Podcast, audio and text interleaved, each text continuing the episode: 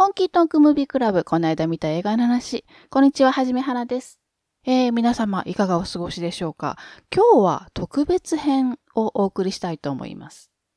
題して、ホラー映画の歴史ってほど偉そうなもんじゃないんだけども、なんとなくクラシックから現代までの流れと、一言でホラーって言ってもいろいろジャンルが枝分かれしてるし、どんどん進化してるから紹介したいです。よかったら聞いてみて、スペシャルです。えー、はじめはな、ホラー映画大好きなんですけれども、ホラー映画についてちょっといろいろと話をしてみたいと思います。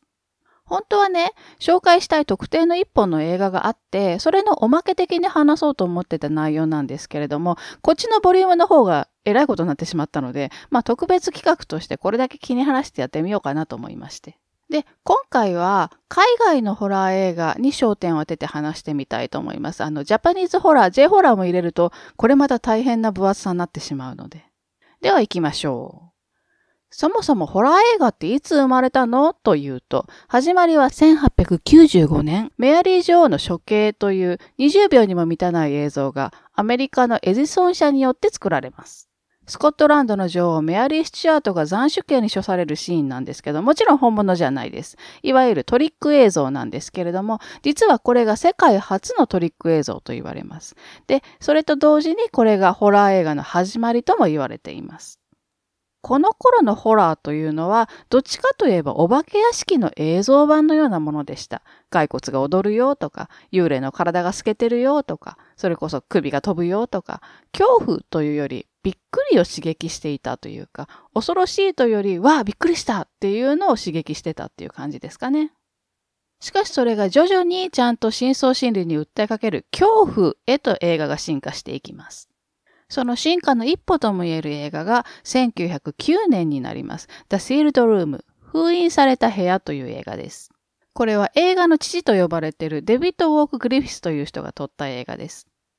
この映画どうやらもう著作権が切れててパブリックドメインになってるらしいんで YouTube とかで多分見れると思います。で、タイトルもまんまなんで、あの内容を言ってしまいますと、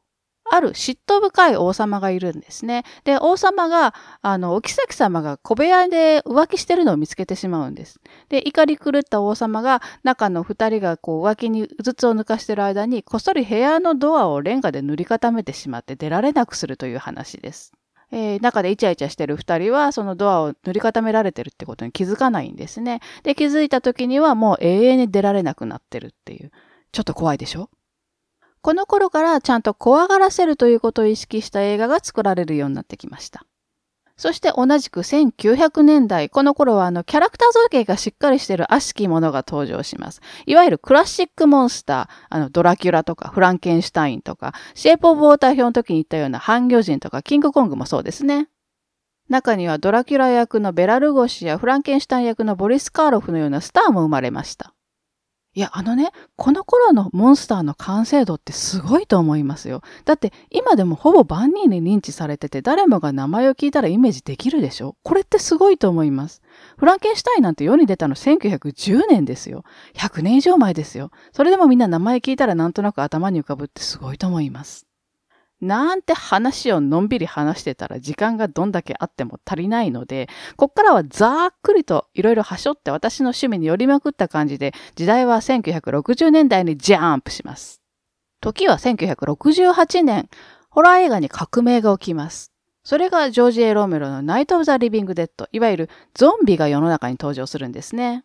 と言っても実はゾンビってそれまでにも存在はしてたんですね。あの、世界初のゾンビ映画と言われているのが1932年、恐怖城という映画なんですけれども、当初のゾンビってどっちかといえば、あの、人形的な存在。日本でいうところの式神とか、中国とかでいうところのキョンシーとか、そういう感じですかね。主人の言うことに忠実に動くしもべみたいな感じですね。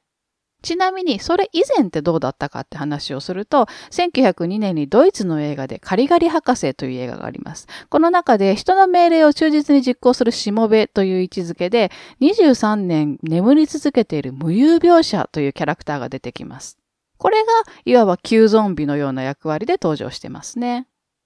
で、新ゾンビの方に話を戻すと、その後、ジョージ・ローメロは1978年に、ドン・オブ・ザ・デッド、これ日本の公開時のタイトルはそのものズバリゾンビですね。これを撮ります。で、この映画で今に通じるゾンビのキャラクター像というのが確立されます。この映画がすごいのは、今でもそのセオリーが守られているということです。では、ゾンビ映画のセオリーって何ですかっていう話ですけれども、1、ゾンビは人を襲います。大体において人を食います。2、ゾンビは体を傷つけても死にません。っていうかもう死んでますからね。頭を吹き飛ばすまで襲ってきます。3、ゾンビに噛まれると普通の人間は感染しちゃいます。体内にゾンビの分泌液なんですかね、なんかが、まあ、入ると自分もゾンビになっちゃいます。つまり恐怖の対象に取り込まれてしまうという。だから襲われる恐怖と同時に自分も異形のものになるかもという怖さがあります。まあその他にも秩序が欠落してるとか言語能力が失われてるとか動きが鈍いとか、まあいろいろあるんですけれども、近年になるといろいろ進化もしてきています。代表的なところで言うと2004年、えー、ドーン・オブ・ザ・デッドのリメイク版が作られるんですけれども、その中ではゾンビが全力疾走で襲ってきます。なんなら曲がり角をドリフトする勢いで走り込んできます。まあ、個人的には、よちよち歩く古き良きゾンビと共に育った世代なんで、そんなスプリンターみたいなゾンビどうだっていう感じはしますけれども。また2007年に28週後というゾンビ映画があります。これは2002年の28日後というゾンビ映画の続編です。この28週後という映画の中では、ゾンビ菌、ゾンビ菌まあいいや。あの、そのキャリアのような人間も出現します。自分は噛まれても平気なんだけど、補菌してるので自分を介して他人は感染しちゃうっていう感じのね、そういうのも出てきます。ゾンビで止まっててもあれなんでヒストリーへと戻ってみます。時代は進んで70年代、80年代。この頃はホラー映画花盛りです。基本的にホラーっていうのは、なんだろう、何の罪もない善人がめっちゃ怖い悪しきものに苦しめられるっていうのがベースの作りだと思うんですね。この作り、構造自体は昔からさほど変わってないと思うんですよ。ものすごく簡単に言えば、このめっちゃ怖い悪しきものっていうのが時代とともに進化してるっていうのがホラーの歴史だと私は思います。で、最初に触れたような100年以上前では、ホラー映画の中の悪しきものって、まあ、悪魔ほぼ一択なんですね。他の悪役があんまり存在してないんです。いても悪霊。まあそれがだんだんクラシックモンスターになったりとかっていう遍歴はあるんですけれども、70年代、80年代になると、その悪しき者の中に数々のスターが登場します。彼らは邪悪なものとして恐れられているんですけれども、同時にカリスマ的な人気者になります。有名なところで言うと、13日の金曜日のジェイソン、エルム街の悪夢のフレディ・クルーガー、ハロウィンのマイケル・マイヤーズ、テキサス・チェーンソーのレザーマスク、このあたりが、まあ、有名なところ、四天王じゃないですけれども、一番こう、世の中に浸透してる悪役でしょうね。このあたりの映画は、ホラー映画というよりも、スラッシャームービー、スプラッタ映画というやつね、そういう呼ばれ方をすることが多いです。このスラッシャームービーにも実はパターンがあります。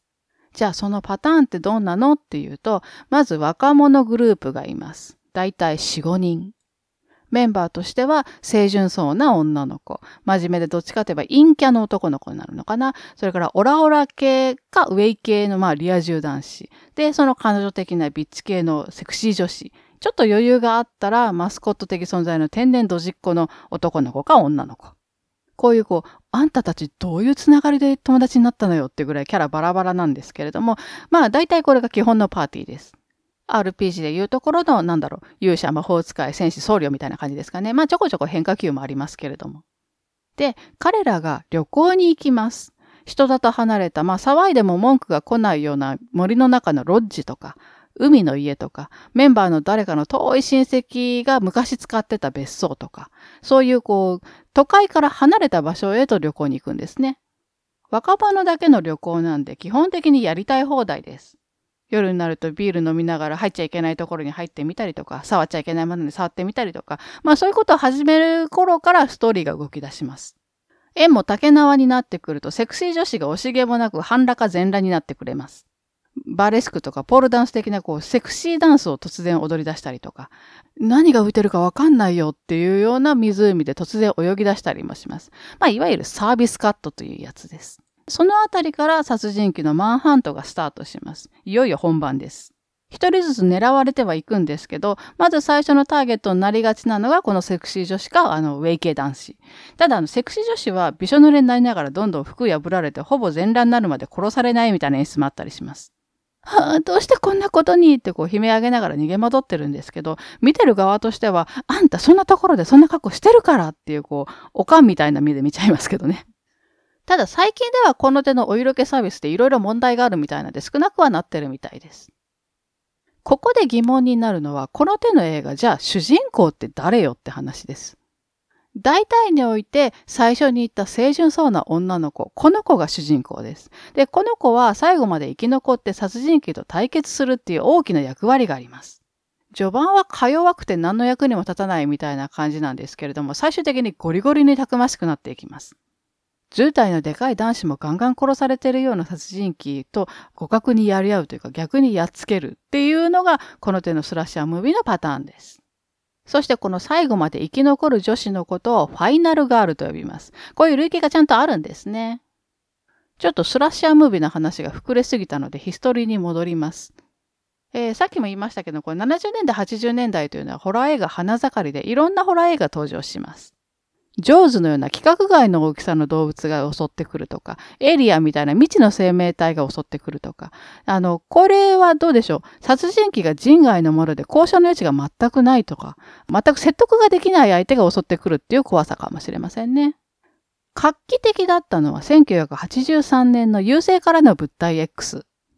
南極の観測隊基地が舞台で、ある日基地に犬が逃げ込んでくんですね。で、その犬が得体の知れないエイリアンになるのかな？これも、まあ未知の生命体に寄生されてて、体が黒く変形してきて、こう人を襲い始めるわけです。襲われるとやっぱり自分も取り込まれます。これがすごいのは、誰が寄生されてるか見た目でわからないという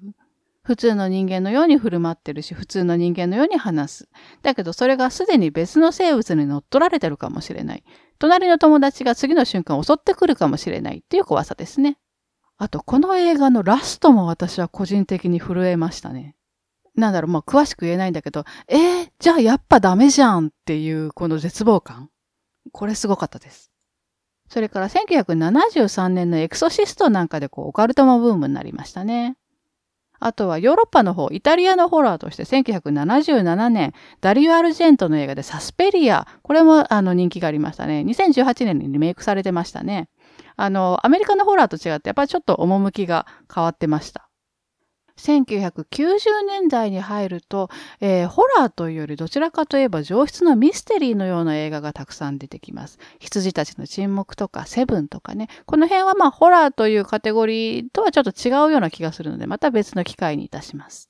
で、1999年、またもやホラー業界に革命が起こります。それがブレアウィッチプロジェクト、いわゆる POV、ポイントオブビュー方式のホラーが出現します。これは簡単に言っちゃえば手持ちのカメラでドキュメンタリーを撮ってるような設定の撮り方。視点がずっと撮り手なんですね。カメラを持ってる側なので、映画を他人事として客観的に見るのではなくて、自分もその恐怖の中に実際にいるような感覚が味わえるんですね。この POV 方式のホラーはブレアウィッチ以降、佃煮にするほど作られてます。代表的なところでは2007年のスペインの映画レック、それから2009年のパラノーマルアクティビティ、これまあシリーズになってますけれどもね、この辺はまあ有名どころだと思います。パラアクのシリーズはね、まあ全部見てるんですけれども、あんまり好みではなくて、何も起こってないんだけど結局っていう感じがしちゃうんですね。まああの、いい映画ではあります。ただ実はこの POV 方式ってブレアウィッチが最初ではなくて昔からあるにはあったんですね。ドキュメンタリー風に撮るっていう、モキュメンタリー。まあ今風に言うと、フェイクドキュメンタリーと呼ばれるジャンルのものですね。有名なところでは1983年の食人族。あの、ブレアビッチの設定の撮影者も行方不明になってて、数年後にテープだけが発見されたんですよっていう設定は、まあ、食人族もそうでしたね。でも、ブレアウィッチが新しかったのって、この POV 方式だけじゃなくて、なんだろう、メディアミックスの使い方が本当に上手だったんですよ。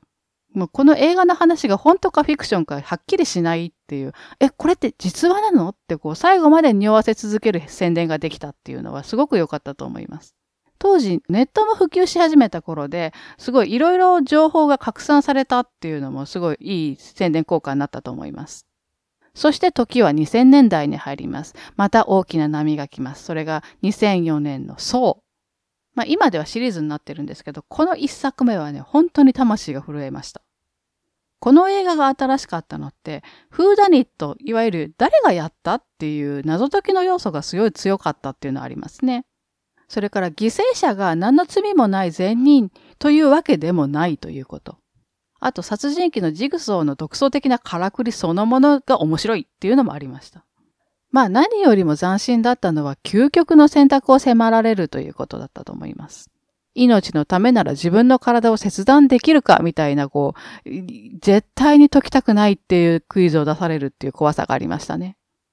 この手のホラーはソリッドシチュエーションスリラーと呼ばれたりもします。なんだろう、ものすごく限定的な状況下にあるホラーというんですかね。設定からすでに普通じゃないという前提で話が進む映画っていう感じですかね。ソーのシリーズの他にも、ちょっと遡りますけど、1997年のキューブ。見知らぬ男女たちが目が覚めたら出口のない立方体の空間に閉じ込められてて、そこからなんとか脱出するっていう話でしたね。で、この頃もう一つ人気を博したのが2000年から始まったファイナルディスティネーションシリーズ。これはまた新たな悪しきものが出てきたというか、モンスターそのものが新しかったっていうのがありますね。スラッシャームービーのジェイソンとかにあたるモンスターがこのシリーズでは死の運命、もう人でもなければ異形のものでもない、運命そのものが襲ってくるという新しさがありました。どういうことかというと、このシリーズ全部やっぱ流れが決まってるんですね。まず主人公が予知夢を見ます。大事故で自分とか友達とかが死んでしまうという予知夢を見るところから話が始まります。一作目では飛行機事故、二作目ではジェットコースターだったかな、えー、それから橋の滑落とかカーレースとか、まあいろいろその大事故のバリエーションは豊富なんですけれども、主人公はその予知した未来を避けるために友達を連れてその場から逃げ出します。本来であればその悲惨な事故で死ぬ運命だった人間が間一髪で助かってしまうんですね。そこからその本来死ぬはずだった運命というものが襲ってくるわけです。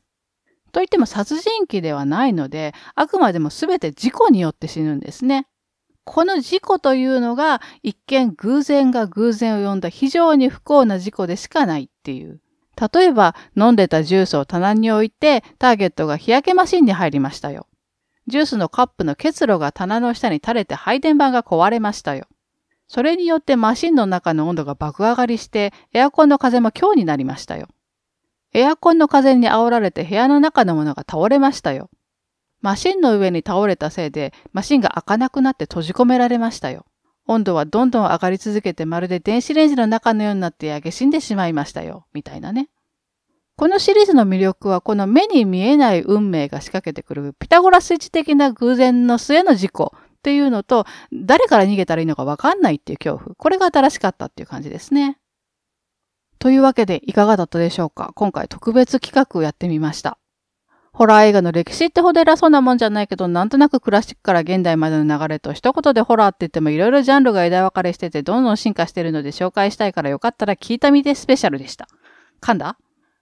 2000年代まで駆け足で話してきましたけど、まあ、一言にホラーって言ってもいろいろあるよっていうのは伝わったでしょうか？いや、あのね、めっちゃ我慢したんですよ。あの、スティーブン・キング系の映画とか、ナイト・シャマランの映画とか、もう山ほど話したいのあったし、こう、抜けてるのもいっぱいあると思うんですね。で、本当は J ホラーの話も一緒にしたかったんですよ。さらにこう、多種多様になってる近年のホラーの話もしたかったんですけども、まあ、それはまた別の機会に。ということで、えー、この辺で終わりにしたいと思います。最後まで聞いてくださってありがとうございます。映画をたくさん見て豊かな人生を送りましょう。はじめはなでした。